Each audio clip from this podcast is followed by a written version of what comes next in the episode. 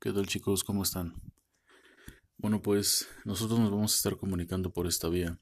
Esta herramienta se llama podcast. Es una especie de estación de radio, pero por internet, en donde yo les voy a estar hablando de algunos de los temas que, que nos competen para que no tengan dudas. Y puedan tener una mejor apreciación de la información que estamos revisando. En nuestro caso, para la clase de geografía, Vamos a empezar con el tema de comercio internacional. ¿Ok? ¿Por qué empezamos por comercio internacional? Porque el comercio internacional es el esquema más importante dentro de la economía. ¿Ok? Porque es el más importante. Porque es el que permite la, la apropiación de las sociedades eh, de bienes y servicios. ¿Ok? A partir del comercio se pueden intercambiar estos, estos bienes y servicios a partir de los mercados dentro de un país o incluso a, a nivel global. Lo que se le conocería como los mercados internacionales. Bueno, ¿cuál es su objetivo? Su principal objetivo, según la, el portal Enciclopedia Económica, es cubrir las necesidades de los países involucrados. Recuerden que las necesidades van en función de lo que nosotros como población eh, hacemos como necesario, ¿no? Estos, estos bienes que procuramos tener en, una primera necesidad, que no necesariamente solamente es comida. Recuerden que también se puede incluir el vestido, se puede incluir los, algunos insumos, incluso la misma tecnología. Bueno, su principal objetivo es buscar el beneficio mutuo, al intercambiar productos y lograr que se expandan, hacia los mercados extranjeros. Es decir, no solamente es intercambiar productos para lograr un, bien entre los comerciantes o entre los mercados, sino que ese mismo mercado se expanda, es decir, que pueda llegar a más lugares. Un ejemplo, como lo hemos tocado en clase, es Coca-Cola. Coca-Cola es el perfecto ejemplo de expansión de mercado. En casi todos los países del mundo existe la marca. Incluso se los he comentado en, hay datos que arrojan que hay más tiendas distribuyendo Coca-Cola que escuelas en el mundo. ¿Ok? Bueno, en general estas negociaciones comerciales están sujetas a regulaciones. ¿Qué las establece quién? Los gobiernos de cada país. ¿Ok? Los gobiernos, sean de la corriente política que sean, son los que regulan estas negociaciones comerciales o estos tratados internacionales, apoyados o, o promovidos por, el, por la iniciativa privada, ¿ok? Por las empresas. Bueno, quedando claro lo anterior, vamos con las características de este comercio internacional. La primera característica eh, sería el intercambio de bienes y servicios que un determinado país no produce o requiere adquirir, es decir, el intercambio en un nivel original sería en el dado caso de que yo, como país, no tenga algún artículo y necesite conseguirlo en otro lado, teniendo en cuenta que esto debe de ser una necesidad básica. Segunda característica, permite obtener distintas divisas y monedas, es decir, continuar invirtiendo en el mercado internacional con esa ganancia. ¿Esto qué quiere decir? Que no solamente voy a necesitar o no voy a adquirir una primera necesidad de consumo, sino que también voy a generar ganancias para poder seguir invirtiendo en estas actividades. La tercera, posibilita la adquisición de productos variados y de cualquier tipo. No solamente un, solo producto de una sola marca, puedo, puedo adquirir incluso eh, el mismo producto en diferentes marcas para hacer más amplio el mercado. La siguiente, la cuarta, podemos incrementar la producción de un país. Esto obviamente otorga múltiples beneficios, sobre todo de carácter económico.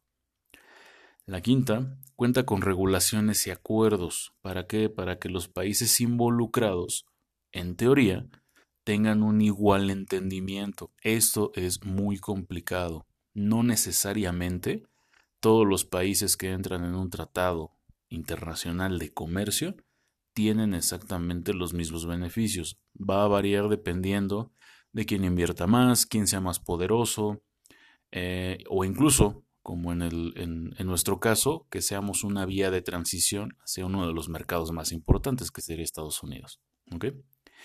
Y la sexta, existen entidades que funcionan como avales, es decir, verifican que todo se cumple entre las partes. ¿Esto qué quiere decir? Que hay países o entidades que regulan o que verifican que todos los tratados se lleven, se lleven de, una, de una manera saludable. Bancos, instituciones de gobierno, los mismos gobiernos, países que, que entran como, como reguladores nada más. ¿Vale? Bueno, ventajas del comercio.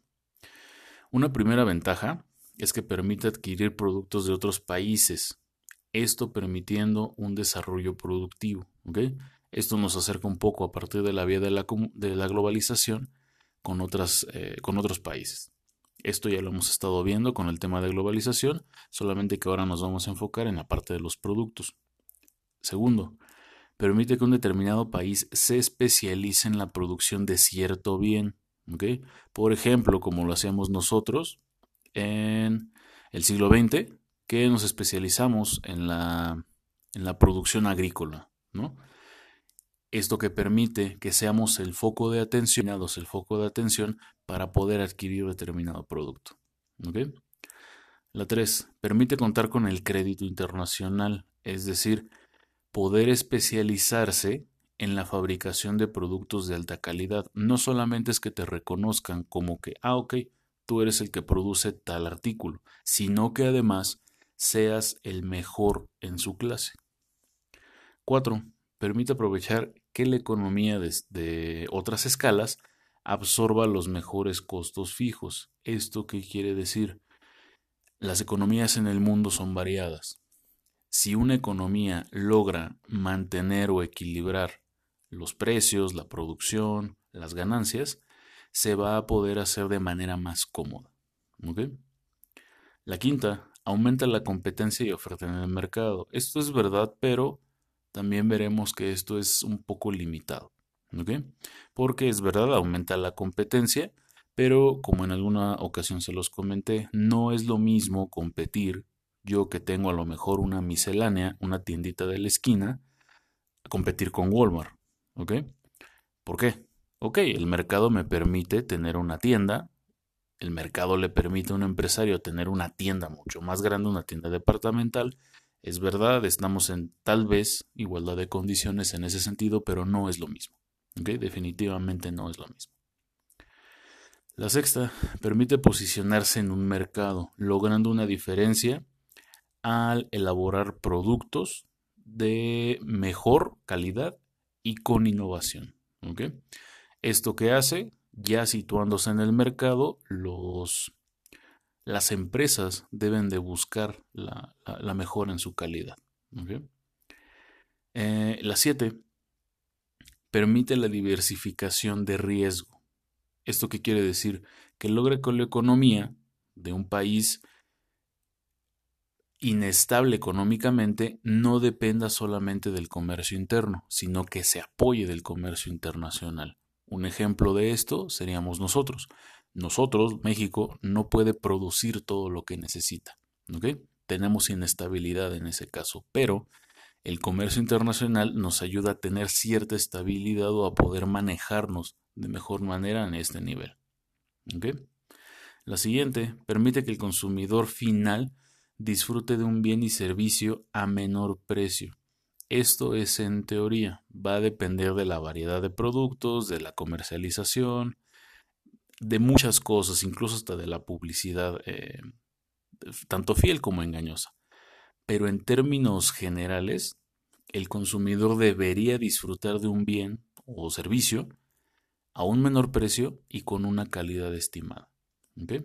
Y la final, supone que la salida profesional de personas que están preparadas para ejecutar estas estrategias se desarrolla en el ámbito internacional, es decir, todos los que nos estamos preparando eh, dentro de este campo, del campo productivo, podamos tener la capacidad de salir. ¿Esto para qué? Para llevar más, más innovación en estos procesos. Bueno, ¿cuál es la importancia del comercio internacional? La importancia fundamental sería satisfacer las necesidades, ¿ok? Las necesidades de la población de un país. Ojo, la población. No estamos hablando de los gobiernos, no estamos hablando solo de los empresarios. La idea original sería eh, satisfacer las necesidades de la población. ¿ok? Y su objetivo principal, en teoría, sería mejorar las condiciones de vida y trabajo alrededor del mundo. ¿Por qué? Porque a mayor producción, a mayor satisfacción en, cuanto, a los, en cuanto a la economía, en teoría tendríamos que tener una mayor estabilidad en, la vivencia eh, de la población. Esto sabemos que no es así, que hay otros factores que vamos a estar revisando después que no permiten esto. Bueno, además de esto, permite la gran movilidad de recursos. Esto es innegable. Los recursos en la actualidad, gracias a la globalización, gracias al comercio, eh, tienen una movilidad constante. Y además la distribución de la producción y de la inversión, ¿qué es lo que genera? Que en términos generales los precios y la creación de políticas económicas mantengan la estabilidad en los países. Estos datos son los más importantes en esta parte introductoria. ¿Qué es lo que requiero, chicos? Que tomen nota, De, de lo que les estoy platicando.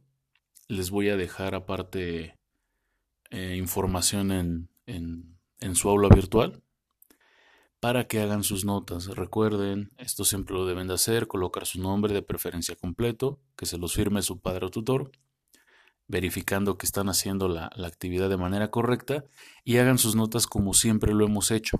Recuerden que no me fijo tanto en el diseño, el diseño es libre, siempre y cuando contenga la información que a ti te sirva para poder estudiar. ¿Vale? Nos vemos chicos.